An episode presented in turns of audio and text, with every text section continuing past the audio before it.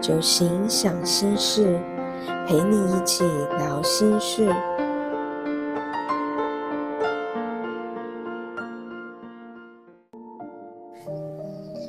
从生活中自我疗愈，大家晚安，最近好吗？我是小蒲。幸福难不难？创造生活小确幸。大家在生活中有没有什么事看似微不足道，但是却会不自觉的嘴角上扬的事情呢？就好像奔跑在草地上的孩子一样，随风轻拂，随心所欲，或是一句亲切又真诚的早安，平淡却有温度。这样子悠然自在的小确幸。对小蒲来说，是生活中非常重要的养分。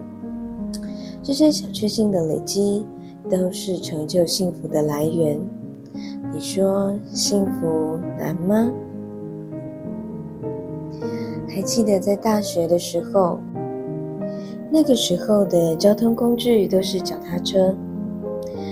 有几次骑着脚踏车穿梭在树荫底下。很不自觉的觉得身体非常的轻盈，不自觉的觉得全世界都好美好，也不知道自己到底在笑什么，因为也没有特别发生什么喜悦的大事，但就是觉得好开心、好满足哦。那个时候不知道为什么会这样，甚至想要刻意的追求。也不知道怎么达成，直到后来开始觉察自己、觉察生活之后，才发现，在自己的状态调理好的时候，这样子的满足会油然而生。所以，幸福难吗？幸福的定义似乎已经不再是拥有什么。或者是经营一段成功的关系，就一定会达到的。今天跟大家分享一个幸福理论。幸福理论是由正向心理学家马丁·塞里格曼在二零一一年针对幸福所提出迈向幸福的五大元素。第一，正向情绪，包含了快乐、喜悦。满足、真诚、希望、温暖、舒适等等，它也是生活满意度的核心。不知道乐天组第二、第七型、第九型的朋友们，是不是比较容易感同身受呢？当觉察正向与负向情绪之后，可以有一套应应的对策。第二，全心投入。全神贯注的欣赏，时间仿佛暂停一样，因为大量的专注于当下，少了情绪与自我意识，而这样的感觉在我们做的艺术疗愈当中，其实非常容易遇见哦。就像是专注于五感之后，加以升华，呈现出忘我的心流。第三，正向的人际关系。人类在演化的证据上显示呢，正向的人际关系是人类生存的核心要素。实验证明了，生命的力量来自于爱。相反的，寂寞也具有某程度上的摧毁力量。所以，建立正向的关系，也是迈向幸福非常重要的元素。例如团体活动啦。可以体验合作关系的美好跟自我的醒思。第四，意义，有意义的生活，当然包括归属感，或者是从事一件比实际意义更超越性价值的事物，例如是志工活动、环保行动、家庭活动等等。它所造成的幸福感，不再只是表象的事件。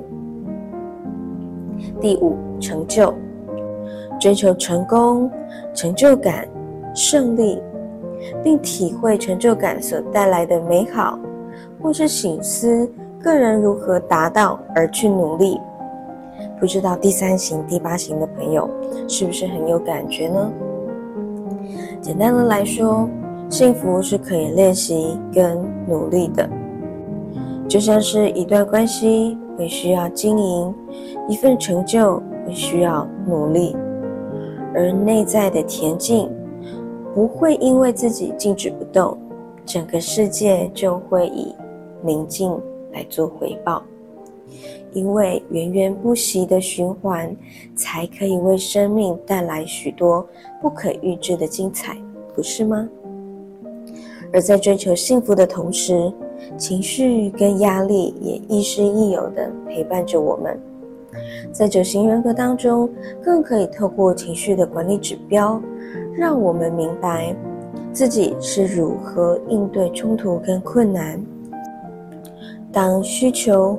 无法满足的时候，又会如何做惯性的回应？大家可以试着回想一下，当一件事情发生的时候，我们大致可以看见三种不同类型的反应：一种是会习惯先采取正面期待的方式，绝对没有问题的，不会这么糟，强调生活中还有许多的光明面。我们称它做乐天组，分别是第二型、第七型跟第九型。从反面上来说，乐天组的人也比较不容易面对自己的阴暗面。一部分是不想让人家觉得自己有负面的感觉，而这三型人格在乐天的反应上会有些微的差异。第二型服务型的朋友。比较容易重视他人的需求，第七型鬼才型则比较重视自身的需求，而第九型温和型会希望可以两者都兼顾，但有时候反而会因为这样两边都吃力不讨好。而另一组呢，则是会先放下情绪，运用逻辑、理性。客观的方式来分析下一步该如何解决，也希望同伴跟他们有相同的理性。我们称为理性组，分别是第一型、第三型跟第五型。他们同时会加以思索自己该付出多少，或是该如何自我保护。第一型正确主义型会倾向顺从规则，比较循规蹈矩；第五型观察型则比较容易跳脱规则；第三型社交型会希望可以内外兼顾，在从中获得利益又不受牵制。第三种呢，则是比较容易让大家先发现他的情绪，希望对方可以理解自己对于这件事情的感受，而且是要有宣泄的出口，也希望聆听他们情绪的对方，可以跟他一起同仇敌忾一番。我们称为情绪组，分别是第四型、第六型跟第八型。深层一点的欲望，可以呈现出他们想要信任他人，但又害怕遭受到背叛。第四型多感型会希望受到关照。第八型领导型则会希望可以担任提供者的角色，而第六型矛盾型则会希望被照顾，但又想要担任提供者。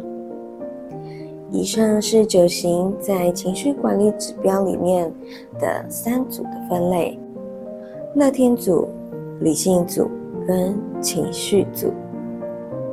希望大家可以透过九型人格所提供的各种指标，在自我觉察的时候，可以有更多的参考依据跟帮助。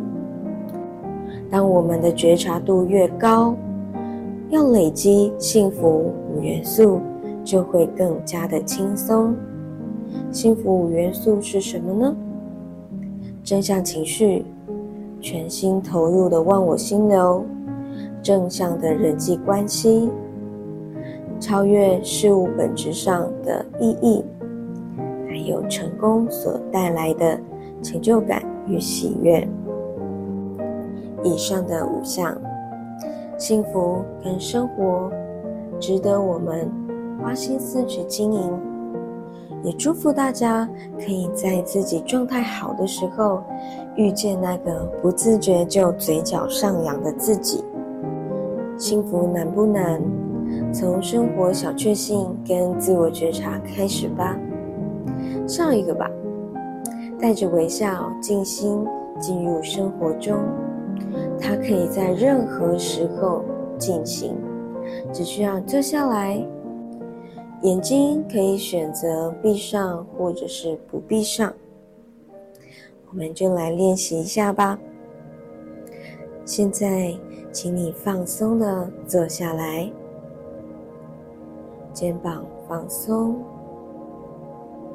腰背打直，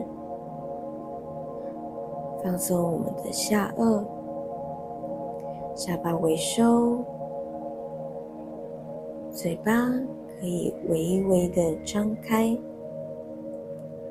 只需要轻轻的微开，即使周围有人，也不会注意到你正在进行静心。接着，我们用嘴巴呼吸，轻轻的，不是深呼吸，让身体。可以自己呼吸，嘴巴微张，下巴放松。当呼吸越来越浅的时候，会感觉到身体渐渐的放松。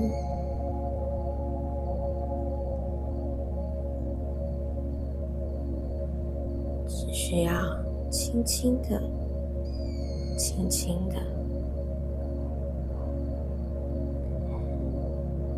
慢慢的静下来，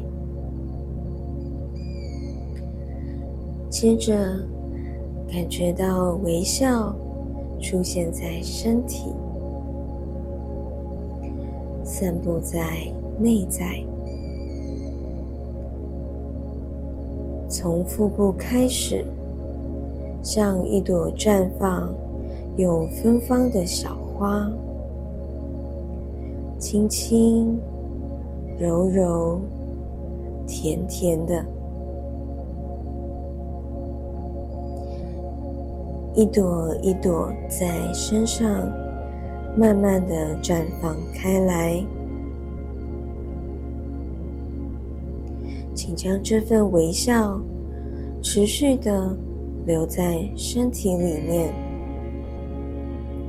身体就像是一座花园。每当你感觉到缺少快乐的时候，请再次感受这份微笑，可以滋养微笑的花园。就在自己的身体里，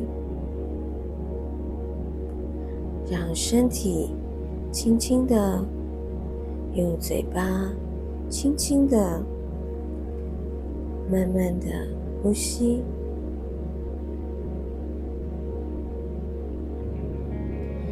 请好好的感受这份微笑，因为它一直与你同在。幸福的花园，你有滋养的能力。你不只是园丁，更是拥有者、制造者。祝您有个美好的一天。我是小蒲，就心想心事，我们下次见。